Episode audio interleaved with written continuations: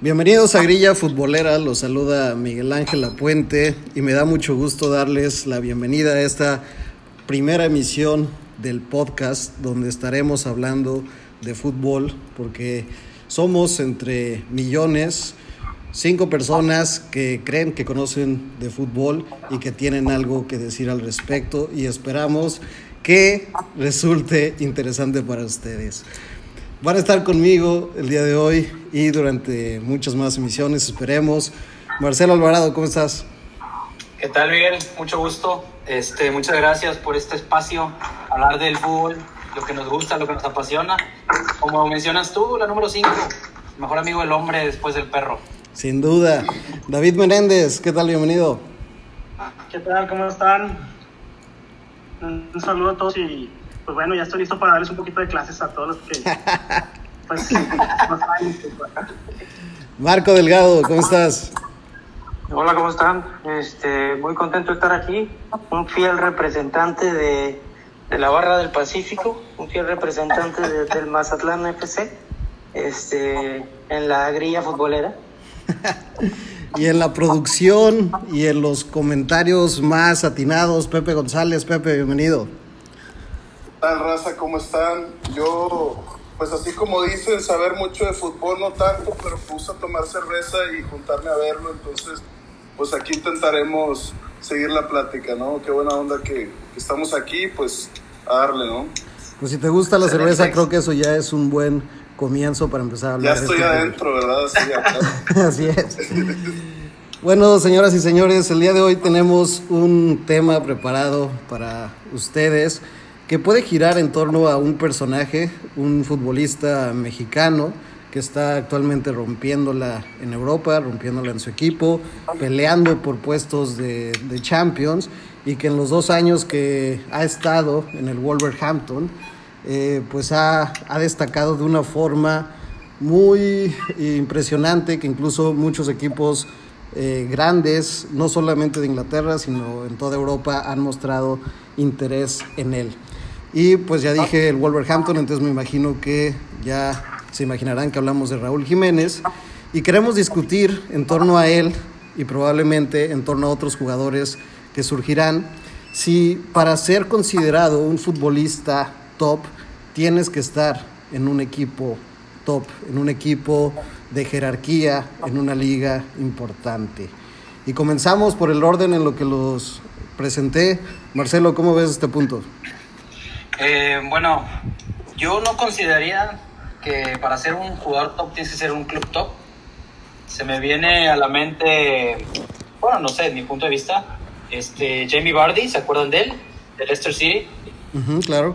Eh, un jugador que la verdad cuando quedaron campeones en el 2015-2016 pues era el goleador del equipo inclusive llegó a la selección de, de de Inglaterra perdón este fue a la Eurocopa metió varios goles entonces pues para mí es un jugador bueno jugador top no está en un club top obviamente pero sí lo pretendían, lo, lo sí, lo, lo querían equipos tops como creo que el Barcelona lo, lo alcanzó a, a coquetear, no se fue, porque él dijo yo quiero este club, no por el dinero no me voy a ir, etcétera. Entonces yo creo que no ocupa ser un, no, no ocupas estar en un club top para ser un jugador top. Está este caso de Raúl Jiménez, como lo mencionas. ¿Por qué? Porque ya pasó por el Atlético de Madrid, un, un equipo top. Digo, no tuvo las oportunidades que, que todos quisiéramos, esperáramos. Aparte también llegó muy chavo, llegó a la edad de 22 años, si no me equivoco, 23 por ahí. Este, ahorita ya tiene 29 años, ya está calado en Europa, estuvo en el Atlético, estuvo en el Benfica, el Benfica tuvo sus oportunidades, go- goles importantes en Champions, y ahorita en el Wolverhampton, pues es el, el delantero ideal, ¿no? Es el que está metiendo los goles, es el, el que todos quieren. Entonces, te digo, ya, ya está maduro, tiene 29 años. No digo que Yo esté tengo que preguntar ahí, ahí discúlpame por interrumpir, Marcelo. Hablas Raúl Jiménez, reconozco el nombre, o sea, lo he escuchado aquí repetirse en ocasiones en la televisión y la chingada en redes sociales, pero este cabrón que mencionas de, de europeo, güey, no, no ubico el nombre, güey. Entonces, eso me hace eh, repetirme la pregunta que inicialmente hacía Miguel sobre ocupas un equipo grande para verte grande o ocupas salir o ocupas hacer qué. O sea, Pues a lo mejor y no lo escuchaste porque pues se escuchaba mucho cuando fue campeón, te repito, en 2015, 2016.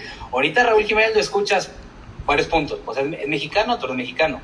Y ahorita la está rompiendo en Europa, como dijo Miguel. En el Wolverhampton, en Europa, en el Wolverhampton. Eh, pero es Europa, ¿no? Europa League, en Europa League inclusive. Ah, bueno, pues sí, si te reduces a eso, pues ya nos vamos contestando la, la, La pregunta. ¿Cuál es tu, tú, tú qué opinas entonces al respecto? Ya terminaste tu punto y adelante. Adelante, no, adelante, adelante. Ah, ¿Me adelante. estás pidiendo la bola? Ok. Te paso la número 5. Te la dejo botando en el área, tú sabes qué hacer. Pues fíjense que yo sí creo que necesitas estar en un equipo top para ser un jugador top. ¿Existen las excepciones? Claro que las existen. Puedo nombrarte dos ahorita rápidamente. Pelé, que jugó en Santos nada más, y Totti.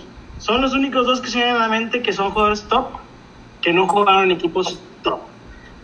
Fuera de ahí, no se me viene a la mente otro jugador que haya sido considerado top y que haya mantenido, eh, que haya tenido la popularidad, la grandeza en un equipo mediano o chico. A ver, ¿qué, qué, qué voy con todo esto? Nada más déjame terminar un punto antes de que me interrumpa alguien más. No, ¿qué voy con todo esto? Es generalmente esos jugadores que se quedan en equipos me- medianos o equipos chicos se quedan por un arraigo de que ahí debutaron, que ahí pasaron toda su vida.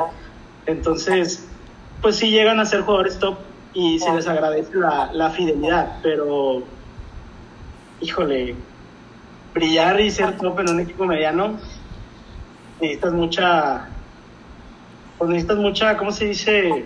Eh, necesitas de validez, y esa validez se da cuando se un equipo top. Bueno, es que también vaya, el éxito es muy individual.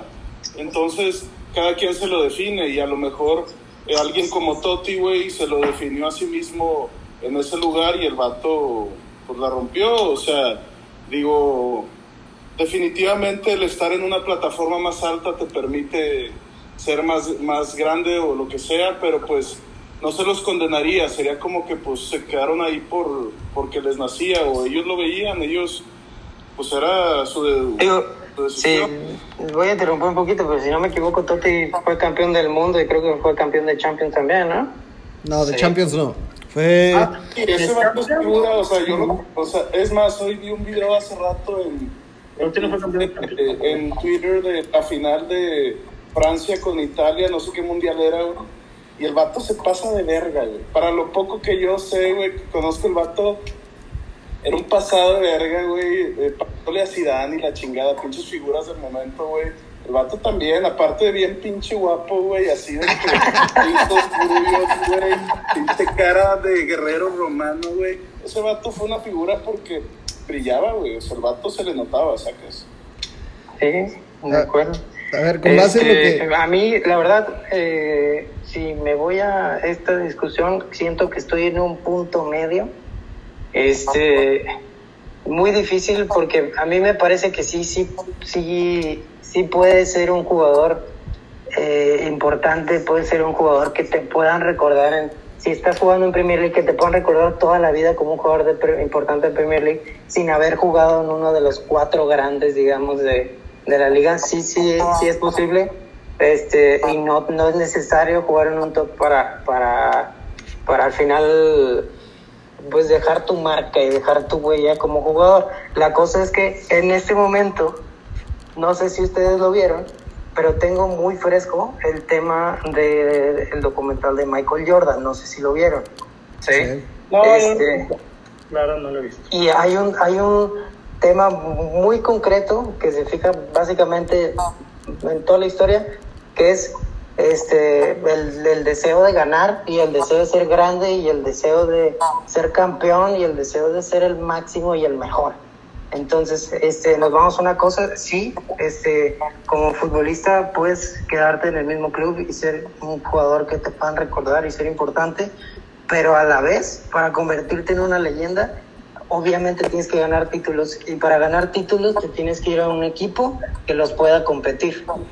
Entonces me quedo como en un, en un punto medio, porque sí, pues aquí, incluso aquí mismo en México, podemos hacer una lista infinita de jugadores que recordamos que son, que, que lo recordamos con, con gusto de no, no mames, con, qué bien jugaban estos güeyes. Este, qué, qué gusto era verlos jugar fútbol, güey. Pero la cosa es que igual y no ganaron, no ganaron nada y al final su leyenda no pesa. Entonces creo que ahí es el, el donde, donde se encuentra el problema. Bueno, y Marco, todos los jugadores que mencionas del fútbol mexicano que han pasado por México, que dices que qué bonito jugaban, qué, qué leyendas eran, creo que solamente podemos decir que dos jugadores fueron top y se acabó. Hugo Sánchez y Rafael Márquez. Punto. Ah, pero eh, lo estaba hablando tratando de verlo de un nivel local, porque yo me recuerdo a un Alex Aguinaga que para mí era un grandísimo futbolista y Cuauhtémoc Blanco también, entonces este, hay muchos grandes futbolistas que yo puedo recordar con mucho gusto y para mí eran grandes futbolistas, obviamente no hablando de un nivel internacional tan grande que sí jugaron en selección y tuvieron sus momentos importantes en, en torneos internacionales, pero a lo que voy es que sí puede ser recordado, sí puede ser, eh, o sea, digamos, y recordado por todos los fanáticos del fútbol mexicano en general, no nada más de un fan del, del Necaxa, puede ser recordado por, por un fanático del fútbol mexicano en general, este, con, con mucha alegría porque jugabas muy chingón, este, pero al final si no tienes, eh, eh, si no ganaste algo, no te, no te conviertes en esa leyenda, digamos, de, de- del fútbol. O sea, no, no terminas consolidando tu nombre. Bueno, aquí creo que la, la bronca de estos ejemplos es que Alex Aguinaga fue campeón con, con el Sí, Alex. Aguinaga le fue bien. Digo, voy a poner un ejemplo, hablando aquí local, de un jugador que me recuerdo, que lo veo y que lo recuerdo con, mucho, con mucha alegría, ¿no? A ver, con base en lo que han expuesto en esta primera ronda, me queda claro que hay muchos matices dentro de esta discusión, así como diferentes puntos de vista. Pero sí reconozco dos aspectos interesantes que podríamos abordar o que podríamos empezar a definir. Ser top por reconocimiento y por pasar a la historia o ser top por nivel, por nivel futbolístico. No es Raúl Jiménez ahorita uno de los mejores delanteros que hay en Europa, no por el simple hecho de los goles que ha anotado en los últimos dos años con el Wolverhampton y por la figura en la que se ha convertido eh, dentro del equipo, sino por el mismo interés que han mostrado equipos que pertenecen a la élite europea. ¿Cómo lo ven? Ahí eh, me gustaría mencionar algo al respecto. Este, ese pedo, eh, la competencia funciona o crece por estar compitiendo con alguien mejor. Entonces, si te rodeas de un equipo mejor, compitiendo con gente mejor, tu nivel debe de crecer. Entonces, tal vez si tu visión de éxito, tu visión de tu carrera es esa y tienes la oportunidad, pues este, es, es válido utilizar esa herramienta. O sea, supongo que eres bueno en distintas áreas, o sea, en distintos fútboles, distintos países. Entonces, este, creo que es el punto tal vez de interés, ¿no? De cambiarse de, de un fútbol a otro. Yo, yo tengo una duda, Miguel. Tú mencionaste que, que Raúl Jiménez es buscado por, por grandes clubes. ¿Quiénes son los grandes clubes que mencionas? Eh, Juventus, Ajá, Liverpool ok. Y son los dos que tengo presentes. Pero Manchester El, United. el también. Manchester el United Madrid, también. ¿no? El Madrid, El Madrid, no he visto del Madrid, pero ahí está Manchester United, Liverpool y Juventus, que no es poca cosa. De estos tres, creo que el único donde sería titular sería el Manchester United. Y a raíz, No. y a raíz de que el Manchester, déjame terminar por favor. Y a raíz de que el Manchester United ha tenido una baja de juego impresionante. Impresionante, ¿por qué? Porque no ha encontrado armar un equipo sólido desde hace mucho tiempo, desde la retirada de, de Ferguson. Ya no ha habido un delantero centro que digas, wow, el Manchester United está peligroso, qué bárbaro, son unos increíbles jugadores. No. Y en todos los demás, Juventus, no creo que le gane a un a una dupla de Ronaldo. Pero juega en la misma posición que Dybala y que No, Ronaldo. no, no. Y igual No. no creo que quepa en No podría de estar esa- viendo, no, es- esa no, delantera. no podría estar viendo ahorita la directiva Y de la Juventus. le gane el puesto a, a Bobby Firmino. No creo que le gane el puesto a Firmino, pero bueno. En el Manchester puede ser que sí encaje, porque no hay un delantero que sea letal, que tenga los números que tenga Raúl Jiménez. Pero, Pero que no lo tiene. El Manchester no juega con un 9 fijo. Exactamente. No es su estilo. no, es- ahorita. ajá, no es, no es el estilo de juego, así es. Y me arriesgo ahorita, lo que voy a decir es que ahorita el Manchester United sí tiene mucha historia, tiene mucha grandeza en sus títulos, pero actualmente está tambaleándose en, en la élite. Ah, Si sí, no es que ya está abajo.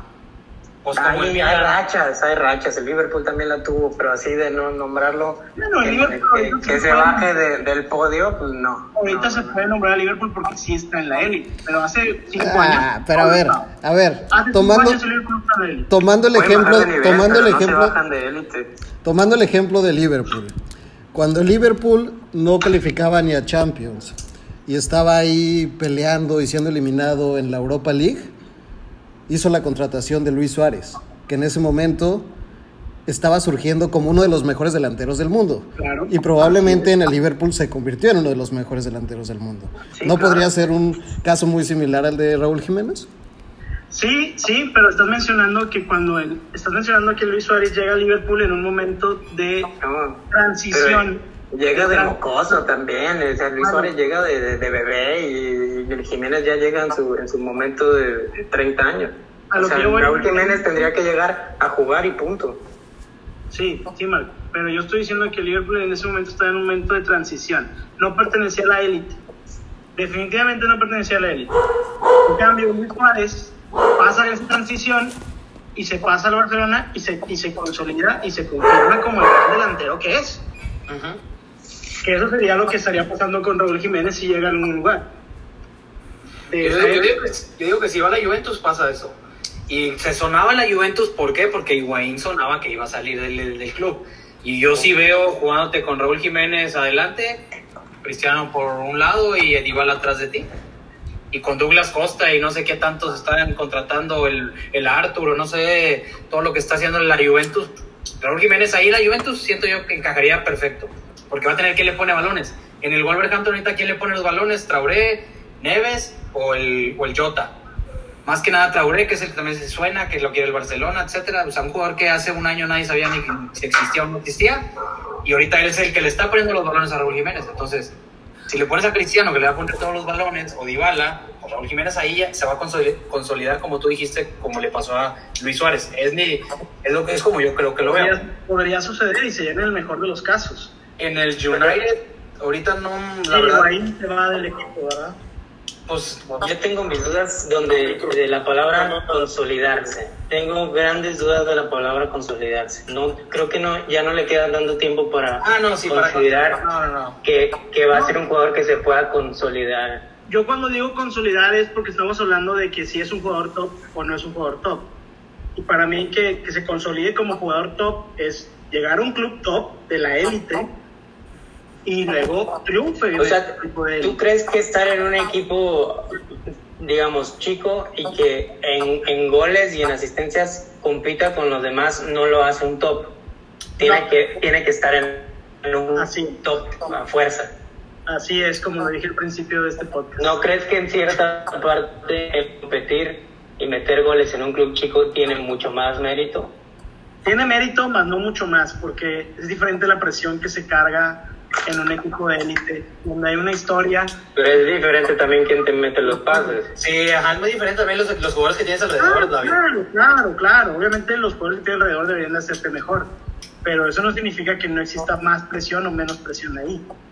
Yo digo que en un equipo de élite hay mucho más presión, o mucho más, tengo que meter un gol, porque todos los demás están haciendo el trabajo que yo hacía en el otro equipo, que era formar jugadas, formar este, juego. Ahí me están contratando para ser el definidor, el que concluya las jugadas, el que Es mi trabajo, a fin de cuentas, también. Entonces, eso lleva una presión en, en tener que cumplir ciertas expectativas, güey. Sea en el área en la que estés, en, en, en tal vez una mejor empresa, güey. O sea, y te, te pide más, te exige más, güey. Así como paga más, exige más. Entonces, es una tirada de ese tipo de tener que estar a crecer. Entonces, Exactamente, y es donde muchos jugadores que estaban en un equipo mediano o en un equipo chico y saltan a uno grande y se empiezan a perder. Hay muchos jugadores que han pasado por eso. A ver, ahora que hablan de el proceso que Jiménez tendría que pasar para adaptarse a un equipo top o a una liga top, eh, la prensa y el mismo equipo... está, en una, está en una liga top, no está en un equipo top, pero está en una liga top. No, yo hablo en una liga top por su posible traspaso a otra liga como la italiana, en caso de que sea cierto el interés de, de la Juventus. Eh, la prensa y el equipo, al parecer, lo ha tasado en 100 millones de euros. Un jugador que cuesta 100 millones de euros no está para un proceso de adaptación. Si hay una inversión de tal tamaño, el equipo espera resultados inmediatos. La pregunta es. Con base en lo que ha hecho Jiménez en los últimos años y el mérito que, que tiene, lo que ha logrado, ¿vale 100 millones de euros? Ahorita el mercado está muy quebrado. Yo pensé que con esto de la pandemia iban a bajar precios de jugadores con tal de, pues de algunos equipos sacar dinero, pero el mercado desde hace algunos No. dos o tres está quebrado. Ahí No, tenemos- antes, antes, Ay, Marco, déjame te, intro- te, te doy la introducción. Tú eres el especialista. Así que quiero que sepa la audiencia, quiero que sepa que tú eres el especialista en los traspasos, contratos y todo relacionado al mercado. ¿Ok? está bueno, El mercado de piernas. Pero de fútbol, ¿eh? Pepe, no te emociones. Que, que hasta ya me había puesto a buscar, dije, ¿cómo está ese pedo? Marco, ayúdame. Anda- andaba en Google, a ver, mercado de Sí. A ver, Marco, ¿qué ibas a comentar? ¿Qué iba a comer? No, no, no, eh, al respecto, la verdad es que a mí me molesta mucho el, el- el tema de los precios en, en- en el mercado. Ahorita, este, una promesa se compra a 100 millones de euros cuando antes eh, un jugador clave se compraba en 100 millones de euros. Ahorita los propios clubes son los, son, son los, los llamaría los estúpidos, los estúpidos que, que, que no saben jugar el juego y, y- dicen, ¿sabes qué?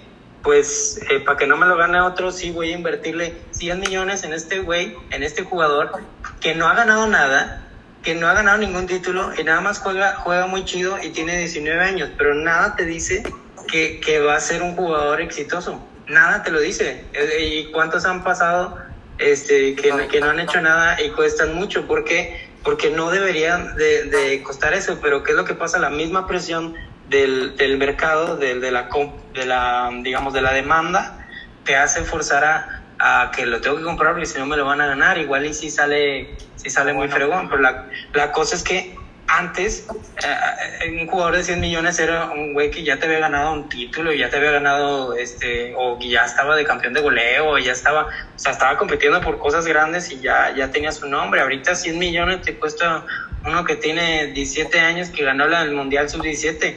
O sea, son, son, se me parecen locuras y, y ya me parece que es el, los mismos clubes son, son los, eh, son los tontos que caen en, en, el, en el sistema y no creo que vaya a bajar, al contrario, creo que va a subir.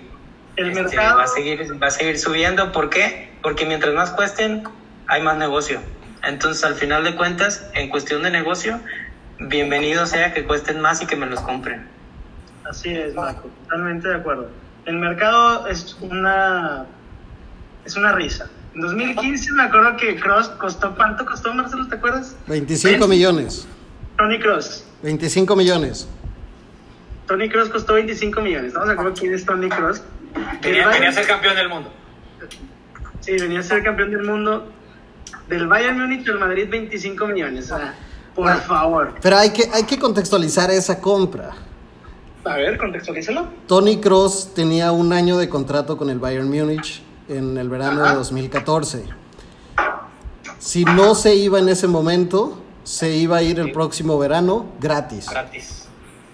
Entonces, hay veces que la temporalidad justifica ese tipo de ventas y los clubes tienen que aceptar lo que les ofrecen con tal de no perder el jugador un año después sin recibir un- nada a cambio. Totalmente de acuerdo, pero dejo de lado la eventualidad de que le queda un año de contrato y que el próximo se iba, se iba a ir gratis. Si nos ponemos a ver la calidad de jugadores individualmente entre Raúl Jiménez y Tony Cross, se me hace ridículo Que lo tasen. que un jugador como Raúl Jiménez esté tasado en 100 millones de euros. Es increíble. El, el mercado es una risa, está totalmente quebrado. No sé, no sé qué, realmente qué equipo vaya a pagar los 100 millones, porque yo no creo que la Juventus vaya a disfrutar 100 millones de euros por un jugador que no, que no es garantía que vaya a funcionar, al menos desde mi punto de vista. A mí me gustaría meter otro tema hablando de esto de Jiménez y hablando que y no es garantía que vaya a funcionar. y, este, digamos, su costo en, en general de Jiménez sí es muy alto como para ejemplificar, pero sí hace, hace tiempo me lo estaba planteando. pues, ¿Por qué? ¿Por qué en México? ¿Por qué a un jugador mexicano le es tan complicado que lo contemplen para estar en un club, digamos, importante? Y uno puede ver en, en los clubes top que de repente compran jugadores que no son top para nada. Este, y lo, lo podemos ver con el Barcelona, con este, este chavo que compraron, el Brainwave. El Bright White. Este, sí, que, que se toman ciertas decisiones que dices, pero ¿De dónde ¿cómo están este llegando? Este es de, de, un mi- de ahí misma de la liga, del, Del Leganés. equipo de, El Leganés. Aguirre. del, del- del equipo de Aguirre. Ándale, de Leganés, sí cierto. El Leganés creo que también tiene 29 años, si no me equivoco, entre 28 y 29. Sí, no, y también compraron al, al Boateng que, que está en sus últimas. O déjate, Eh, eh, Paulinho también, que se lo trajeron Bueno, de, yo, de ahí no sé cómo funciona en Europa, pero bueno, creo que aquí en el fútbol mexicano funciona que se compra un jugador para, para que ciertos directivos saquen su tajada, promotores y todo eso, ¿o no? Sí, pero Sí, en un, en un club tan grande como el Barcelona es. No sé Sí si pasa, pero es- tenemos dinero, hay que gastarlo para poder sacar algo, tal vez vaya por ahí. Sí, pero eso de, de cosas de promotor es muy complicado siendo un club tan, tan grande y con Tan tantas opciones, tantas opciones que te dan. Es, es, es muy complicado que se hagan tratos así. ¿Que se dan? Sí, claro que se dan. Si no, pregúntale al, al, al representante de, de Cristiano Ronaldo que metió a, a todos sus representantes del Real Madrid. Este, pero... No baile porque fue en la época de Mourinho. No me toques que. Mourinho, Mourinho era otro de sus No, este más, este más No, sensible, este más sí, sensible ¿no? No sé. A ver, más sensible Mourinho, claro. el tema que el tema que proponen el tema que proponen está interesante y déjenme hacerle una pregunta que va dirigida a, a Marcelo y después pueden pasar a, a dar sus comentarios. Al final, Marcelo Jiménez eh, está tasado en 100 millones, pero no solamente eh, podría mover ese dinero este verano o en un futuro, sino que ya él, con sus movimientos que ha tenido desde el América, el Atlético de Madrid, después al Benfica y después del Benfica al Wolverhampton, probablemente es el mexicano que más dinero ha movido en Europa. Y el hecho de estar tasado en 100 millones no es poca cosa el hecho de estar tasado y lo que nos dicen sus números y el interés que ha despertado en los equipos a los que ha pasado y a los que podría ir no puede ser una razón para ser considerado un jugador top también a nivel nacional e histórico. Jugador top a nivel nacional, sí. Histórico, mm, me da mis dudas. O sea, porque bueno, pues decimos, dime jugadores históricos de, de la, de México y pues se te viene a la mente luego, luego Rafa Márquez y, y Hugo Sánchez, por todo lo que ganaron. El cual Cuauhtémoc, El pues, Cuau. también, pero Cuauhtémoc fue más local. O sea, bueno, totalmente Pudo ser, pudo ser. Pudo Ajá. ser. el, el cual le tronó la pata. ahí a lo mejor es un factor de que pues el vato no era guapito, no presentaba marca. No, no, no, o sea, Bueno, tú te quedaste con el mercado de tierra, compadre. sean comerciales. Los otros vatos salían en la tele y la chingada, entonces eso te da cierta eh, más atractivo o cierta otra visión, güey, lo ves diferente. Entonces, se me hace que José no ve la pelota, ve las, ve las caras. güey. Sí, ahorita dijo que Totti, Totti sus rizos, dijo Totti sus rizos, Mercado Pierna ya estaba googleando y ahora dice que Cuauhtémoc está feo y jorobado, pues como. yo, yo veo todo el show, güey, por supuesto. Digo, respondiendo a la pregunta, histórico, Miguel, creo que no. Top, sí. Futbolista top, sí. Porque pues está metiendo los goles que en Europa nos decimos, no es- en el Wolverhampton, no es un equipo grande, etc, etc. Pero pues está haciendo las, las cosas. Está- él es el que le está sacando la chamba al técnico. Que ya te vea mínimo suenes para el Manchester United o la Juventus, pues no es poca cosa. Podemos poner el caso del Chicharito. El Chicharito cuando se fue al, al Manchester United, pues quién lo conocía el fútbol mexicano, tuvo un torneo bueno y se fue al United, así todos decíamos, se fue al United, bueno, la hizo, sentó a Berbatov, este, fue campeón, después Y si nos, gente que le si nos vamos a, a- nos ponemos a debatir, sentaron a Berbatov injustamente, ¿eh? pues, puede ser, no lo sé. Berbatov estaba rompiéndola, incluso metió hasta seis goles en un mismo juego y era el, el goleador del este del, torneo y Que probablemente ahí entren otros factores como alguna indisciplina, algún problema personal con el técnico que el Chicharito supo aprovechar. Y Claro. eso es un total del Chicharito. O el mismo sistema de juego. Ajá, también puede ser, exactamente. A la, verdad, todos, todos los exjugadores del, del United cuando jugó el Chicharo lo alaban. Ferdinand, este, Giggs, y dicen de que es un, ex- un excelente jugador, se movía impresionante. Inclusive, la verdad no me acuerdo muchos de, qué defensa, pero me acuerdo que un defensa fue que uno de los que más me costaba este, cubrirlo porque el vato te picaba un poste y luego cuando ibas para allá el vato ya te al otro lado y por ejemplo a mí el mejor gol que el gol que a mí más me encanta es el que metió con la nuca al Stoke City, si no me equivoco. O sea, un gol así que tú, ¿qué? Su primer gol, que, la- que fue, se dio el autopase de, de la pierna a la cara. Pero su mejor gol creo que es ese. O sea, en el United, porque en el Madrid podemos decir el más, el más importante del Madrid, el que le mete el Atlético de Madrid, para poder avanzar. Eh, en cuanto al mejor gol, pues fue su primer gol que le metió al español. Es que, y fíjate ahí, dices algo bien interesante, güey, de cómo hizo el gol. Según yo, hay una tendencia en el tipo de goles de Chicharito que son así como que, Pues dicen que de rebote. eh, o sea, más eh, curiosos, diferentes, güey, o, o con suerte, güey, con estrella, ¿no? O sea, creo que el vato está en el lugar correcto en el momento correcto. Ándale, es, es- eso es más que nada la respuesta. Bueno, a ver, de, Muy interesante porque ese vato tenía eso, güey, tenía carisma. Entonces, ¿qué diferencia? Ahí va mi pregunta, ¿qué diferencia tiene un Raúl Jiménez con un Chicharito, güey? Yo creo que hay muchas, yo creo que hay muchas Y sobre diferencias. todo de calidad técnica. Porque Raúl es mucho mejor técnicamente que Chicharito. Pero bueno, como digo, Chicharito supo aprovechar oportunidades y tenía, tenía su magia, tenía su magia. A ver, pero vamos a hacer énfasis en, en una parte de la respuesta de Marcelo. Sí puede ser considerado como un futbolista top en la historia de México, pero no un futbolista que va a pasar a la historia. ¿Qué opina David y Marco? Dale, David.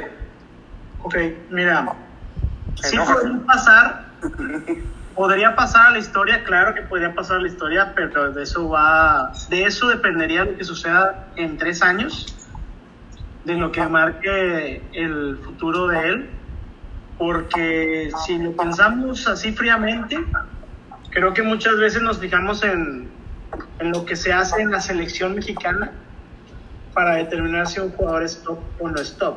Ah, bueno, entonces México. Hugo Sánchez, tú, tú mencionabas a Hugo Sánchez, a Hugo Sánchez como histórico y top. Bueno, pasó bueno, con Hugo Sánchez en la selección? De O sea, es una excepción. Sí, o sea, No, pero si estamos haciendo el conte- la contextualización en la selección, pues bueno, hay que hacer... A ver, Miguel, Miguel, vamos a discutir serio, por favor. No. No, no, Mi- Miguel tiene un punto. Pues si David está diciendo que la selección. acabo de decir, estamos hablando de que. No, sí. Si la selección es el parámetro, pues entonces, ¿qué pasa No, con no, Hugo no, Sánchez? no, no, no estoy diciendo que es el parámetro. Estoy diciendo que normalmente comparamos lo que hace el jugador en un club y en la selección. Lo de Hugo Sánchez es otra cosa. O sea, él está en otro lugar, más arriba que incluso que Rafa Márquez para mí. Pero bueno, es otro Pues sí, tema pues, que se podrá se podrá discutir en otro, en otro podcast. Ese es otro día. Ese es Eso es otro otro día, exactamente, es otro día. Pero bueno, a lo que voy es, a Raúl Jiménez se podría considerar como un jugador top a nivel nacional, sí, podría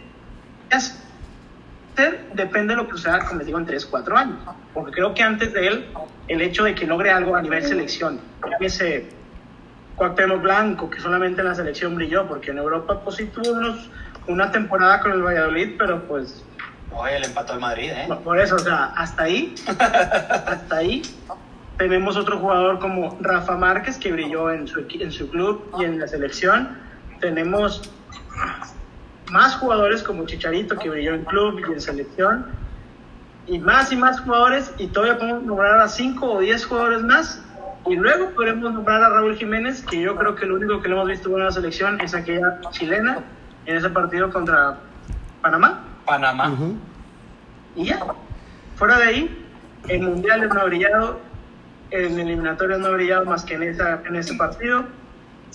Y en clubes, Sí. ahí va, ahí va. Y lo está haciendo bien y puede ser que en tres años mi respuesta sea otra. A ver, Pero ahorita no lo puedo llamar un jugador top a nivel nacional.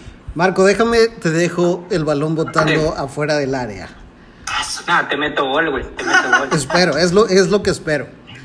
Raúl Jiménez, Le está dando las asistencias a todos menos a mí. A mí me, me das el puro contraataque, tengo que defender. No, a ti te vende la sandía para que, para que, la, para que la bajes. Sí, no, impresionante. A ver, Marco, Raúl Jiménez a sus 21 años ya era campeón con el América y era uno de los mejores delanteros de la liga. Se fue, Correcto. se fue vendido al Atlético de Madrid del Cholo Simeone después de que fueron campeones de España y que habían llegado a una final de Europa. No es poca cosa. Después fue campeón en Benfica y fue un jugador importante.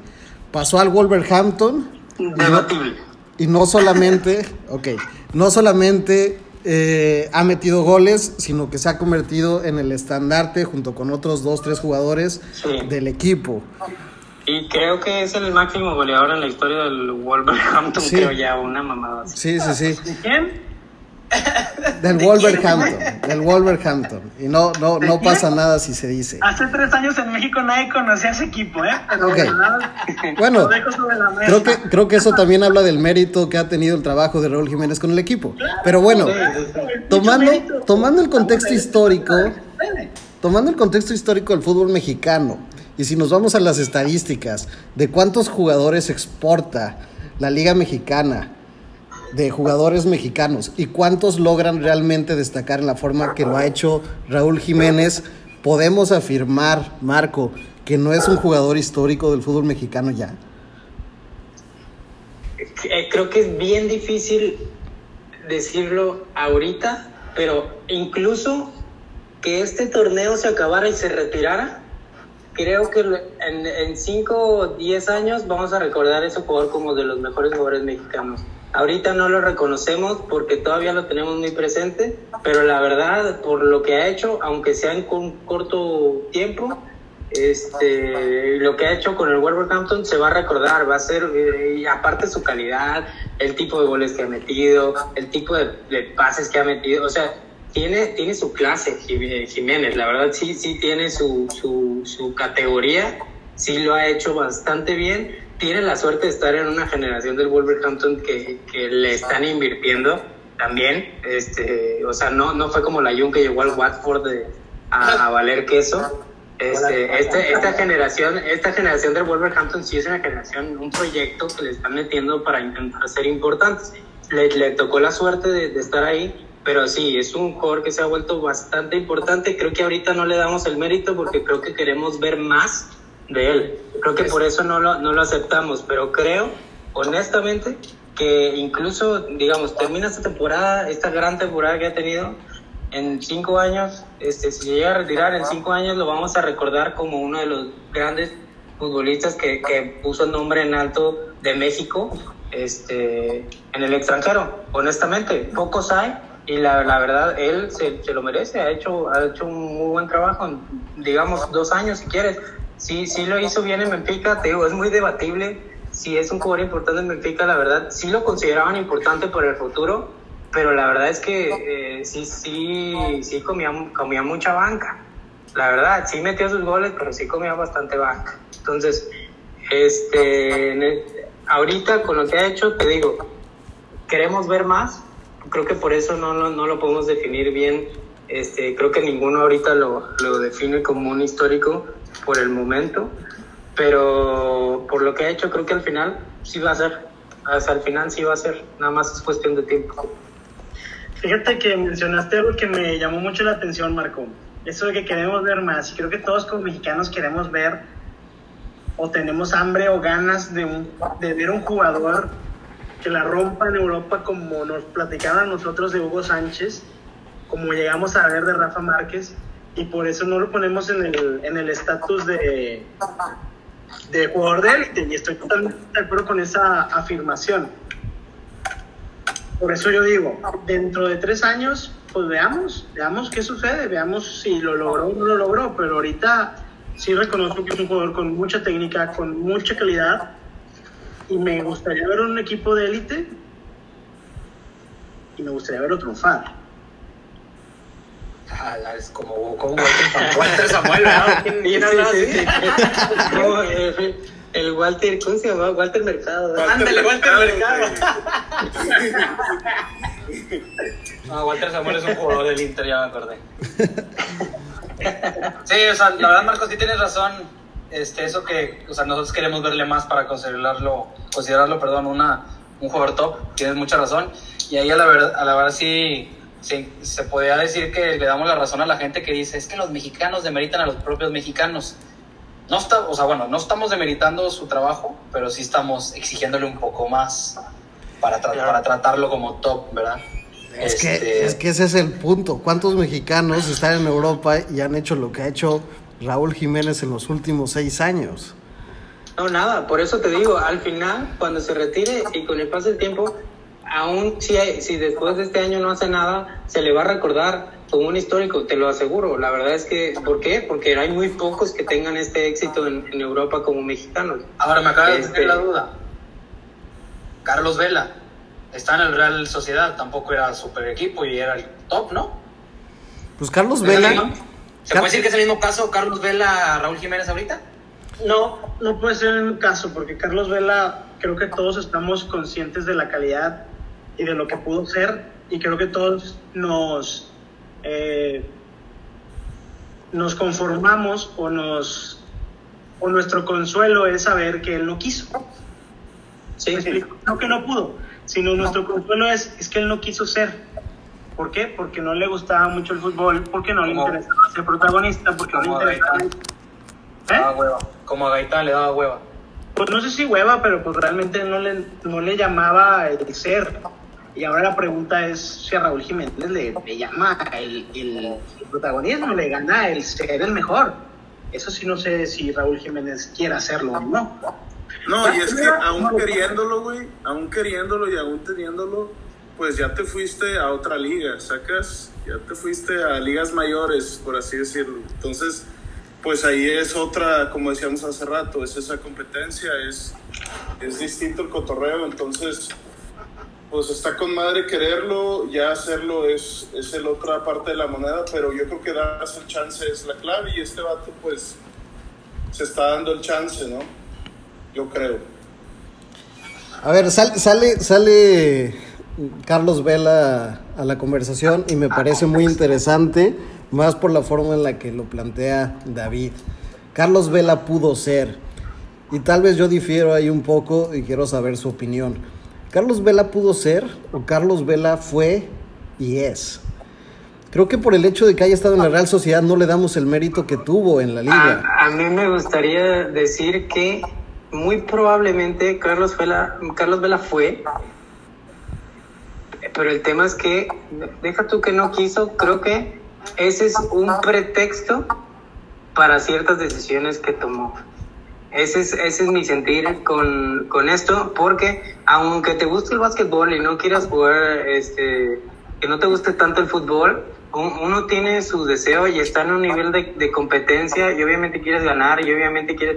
Creo que al final se arrepiente de sus decisiones y busca cierto escudo para tapar las decisiones que, que tomó de no quererse ir porque o estaba muy cómodo ahí o igual y nunca sabes, o sea, de- de- digo, estando cerca de, de futbolistas, uno nunca sabe, igual y es porque o tenía una persona ahí cercana que no se quería separar de ahí, o que, eh, o sea, hay un chorro de cosas en tu mente que tu mente te estorba para tomar ciertas decisiones. Entonces, yo Claro, claro. me gustaría poner eso sobre la mesa con Vela. Nunca lo vamos a saber, pero creo, la verdad, que siendo un jugador que está compitiendo en Europa, que le está yendo bien, que obviamente mete goles y, y- y tenía cierta motivación estando ahí, porque no hubiera jugado así si no tuviera esa motivación.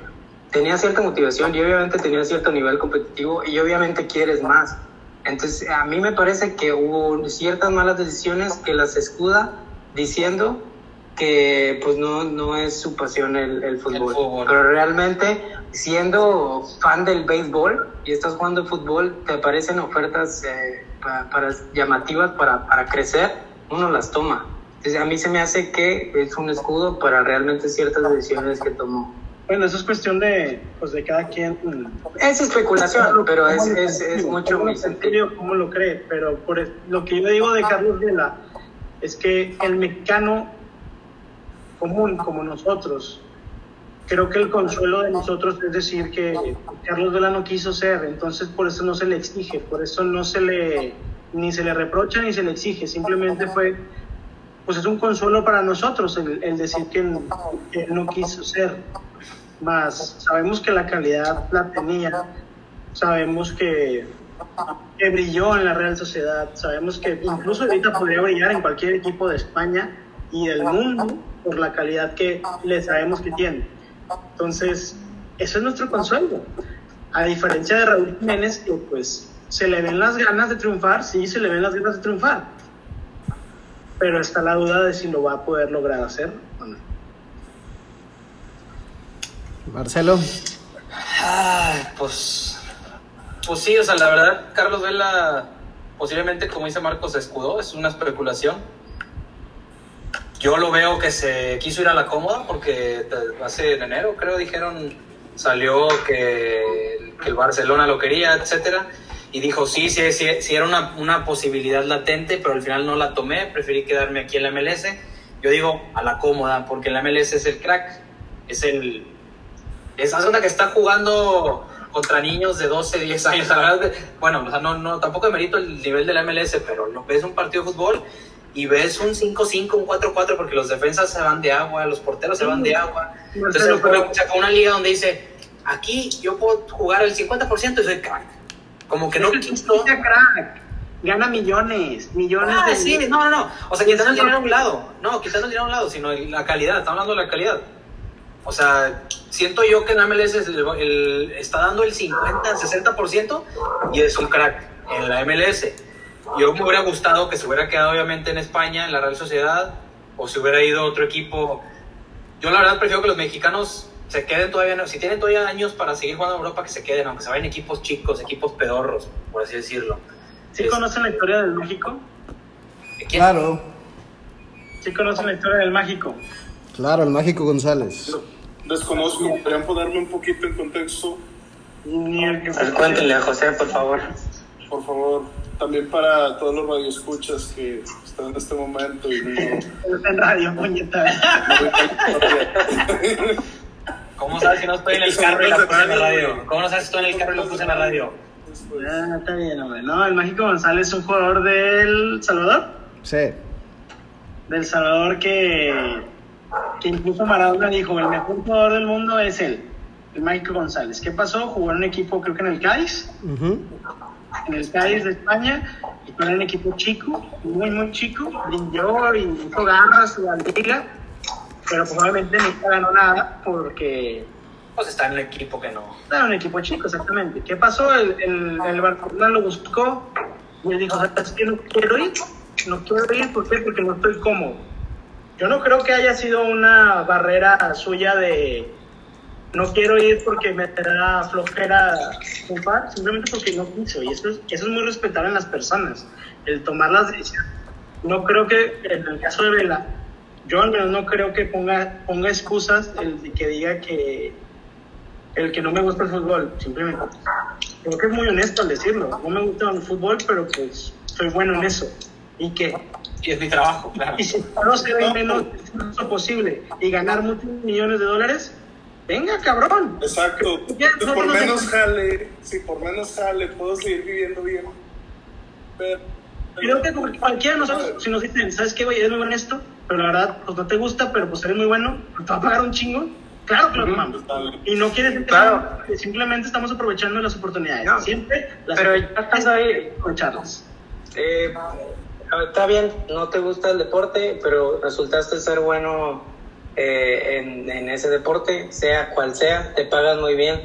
La cosa es, estando ahí, ya en esa situación en la cual te están pagando bien, pero estás jugando ese deporte, ¿no, no te gustaría jugarlo bien? O sea, ser exitoso en él. Ya estás, igual y no, no eres fan de ese deporte, pero ya estás ahí no, no, no eres lo, lo competitivo suficiente como para decir, ¿sabes qué? Voy a crecer aquí. Igual y no es mi deporte favorito, pero voy a crecer lo máximo que pueda. Ahí ya, ahí ya escalamos, eh, yo creo, a un tema hasta existencial, güey, Sí. en el sentido de la definición de éxito es bien individual y es completamente ambigua, entonces a lo mejor él, eso es lo que lo, que lo hace feliz, ¿sabes? Lo que le da esa, ese sentido a su vida, a, esa, a su manera, güey. Y pues a lo mejor hay otro cabrón que lo ve, de- no hay otra forma que lo vea más que en la elite. Entonces, pues, no sé, como un ejemplo y sin irme tanto tiempo, me gusta mucho lo que hace Ronaldinho después de toda su carrera grande, que es estar de tour en todo el puto mundo. Ese vato está viviendo En la cárcel. En Paraguay. Vato, el güey está haciendo todo, güey. Eh, todo en lo que en el mundo puede hacer lo está haciendo porque el güey ya hizo lo que quiso y tiene varo y tiene alcance. Entonces el güey se venía al Querétaro, güey, en México, güey, a darse rol bien vergas, a agarrar la perita, güey, a llegar de rockstar a jugar fútbol, tirar un par de pases, goles y te vas y sigues viendo la vida porque ya estás haciendo otro cotorreo, güey. Vaya, eso yéndome al punto de, pues el éxito es bien ambiguo y este güey maybe lo vio así, ¿no? Sí, Pepe creo que ahí tiene un punto bien, bien interesante. Aparte, eh, no sé, tal vez podríamos incluso definirlo como la tiranía del éxito y que puede estar relacionada con las mismas expectativas que tenemos nosotros como aficionados, muchos de nosotros frustrados por no tener las habilidades que tienen esos, esas personas para jugar al fútbol. No, sí, esto me punto bien cabrón. Entonces- claro que estamos frustrados todos nosotros. nosotros creemos o tenemos la, la idea de que podemos de alguna manera eh, opinar sobre la forma en la que los futbolistas viven su vida o deciden qué hacer con su carrera futbolística. Claro. Claro. Tienes mucha razón. Pero cuéntame más, Miguel, por favor. Ah, caray. Alguien diga que no tengo razón. Justifica tu respuesta o? Marco Antonio, ¿cuántos goles llevas en el año, Marco Antonio? De cómo juega Marco, no acabamos, güey. Madre de madre, pero bueno, no, pero diciéndolo de, re- retomando lo de Miguel, es cierto, somos frustrados y nos encanta la historia bonita del, del futbolista que del barrio se llega a primera división y luego triunfa en Europa y queremos, queremos que todas las historias sean así, y pues realmente Claro. no va a ser así. O sea, cada quien forja su propia historia, cada quien forja sus propios deseos, sus propios anhelos, y cada quien le llama el éxito a su vida. O sea, cada Y quien... retomamos, retomamos lo de Raúl Jiménez. A mí, este, digo, fuera de lo que, lo que dije de Vera, no es necesariamente mi, mi pensar general, porque la verdad es que si Jiménez se queda en el Wolverhampton, se me hace una muy inteligente decisión como quiera. Claro. Este, no sé qué opinan ustedes, pero a mí se me hace una, una inteligente decisión. O sea, me parece que él está haciendo su historia en ese club y muy respetable que se quede ahí si está cómodo. Pues sí, y creo que ya veremos en verano, bueno, ya estamos en verano, pero en los próximos meses, qué es lo que va a sude- suceder con el futuro de, de Raúl. de Raúl Jiménez. Raúl. Señores, pues vamos llegando al final de esta primera emisión de, de Grilla Futbolera. Me quedo con varias conclusiones. Creo que la principal es que necesitamos más historias como las del Mágico González y no tantos como la de Oliver en los Supercampeones, para empezar a, a comprender de alguna manera mejor el fútbol y el pensamiento de muchos de los futbolistas. Pero en fin, Marcelo, muchísimas gracias. No, gracias a ti por este espacio y que nos hayan escuchado. Espero que les haya gustado y pues esperamos vernos pronto. David. Muchas gracias a todos y pues como ya les dije al principio, yo estoy aquí para darles clases a todos, no cobro, hasta ahorita no cobro, así que aprovechen, tomen nota y pues un abrazo a todos de lejitos la pandemia. Marco.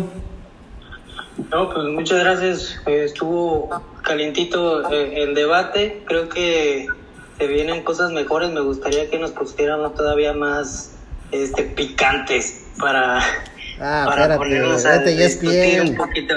Yo creo, yo creo, yo creo, pongo sobre la mesa, darle un tiempo en, la próxima semana, porque creo que hay un tema muy caliente, rondando a, a, José Mourinho, lo podríamos tocar, porque aquí esta, esta mesa de la grilla futbolera, se, en verdad se, se, se prende el carbón, se quema la mesa, se hace cenizas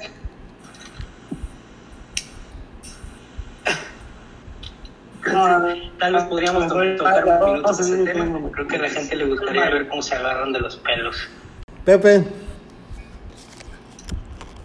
Pues eh, nada, qué buena onda que, que, se armó la carnita, qué buena onda que estuvo buena la, estuvo buena la platicada, nuevos este, puntos de vista y eh, pues aquí nos vemos la próxima semana a la misma hora y en el mismo canal, ¿no? Así es. Esto fue la grilla futbolera. Nos escuchamos la próxima semana.